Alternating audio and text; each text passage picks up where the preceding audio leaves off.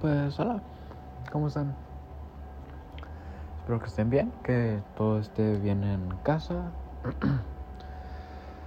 que, que no tengan problemas y sí, sí, espero que los puedan superar eventualmente. Yo soy Marco y pues nada, este es un pequeño experimento que se me ocurrió hacer. Que voy a dar mi opinión, realmente creo que este será el último único capítulo. No creo que a la gente le interese, pero sí, sí. Pues, quién sabe, tal vez vean más de mí hablando sobre cosas que pienso. Y hoy se me ocurrió hablar sobre el amor, un tema tan delicado y tan especial. Porque yo percibo el amor como algo único. Lo percibo como una un sentimiento, algo algo que el humano desea, algo que anhelamos tener y que deseamos poder conseguir. Pero lamentablemente entre más lo buscamos, más nos alejamos de él. Yo pienso que el amor es algo que no se busca, solo aparece. Puede que tú estés enamorado de una chica y, si esa chica está enamorada de ti, qué suerte, pero nunca va a ser así, no siempre va a ser así.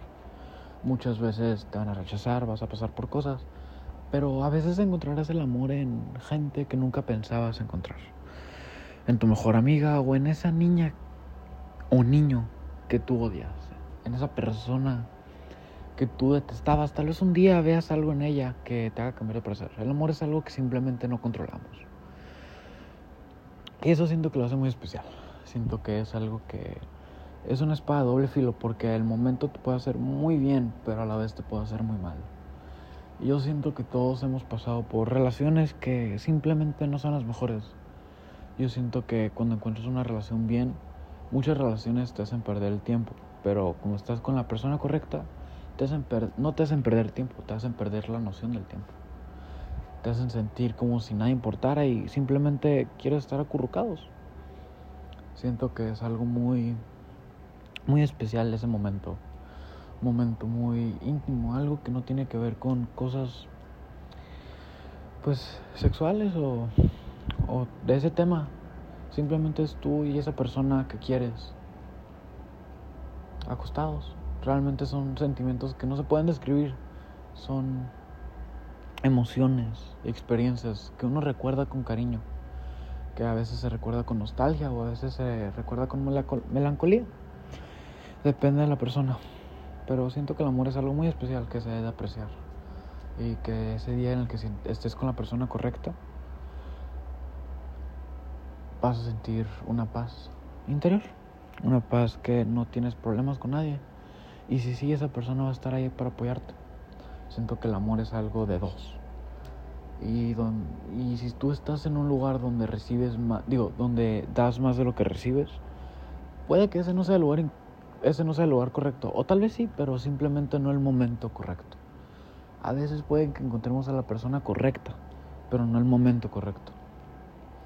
Y yo siento que esa es la importancia de la madurez, el saber lidiar con las situaciones.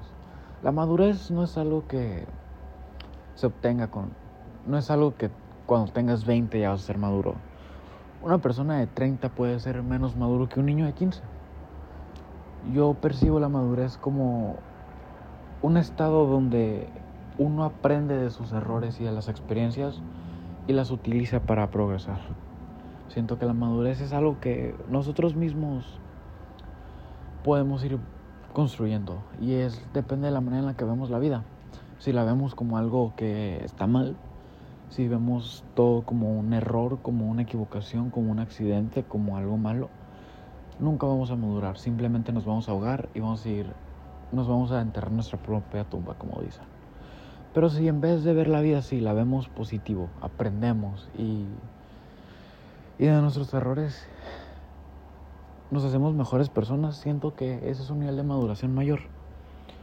Para ser maduro no tienes que ser viejo, no tienes que ser alguien grande con canas o alguien que ha vivido este muchos años, sino alguien que sabe ver la vida de una manera especial y que sabe ver las lecciones de la vida, que no siempre ve lo malo, sino ve lo bueno siempre en cada cosa que te vaya a pasar, siempre va a haber una cosa buena.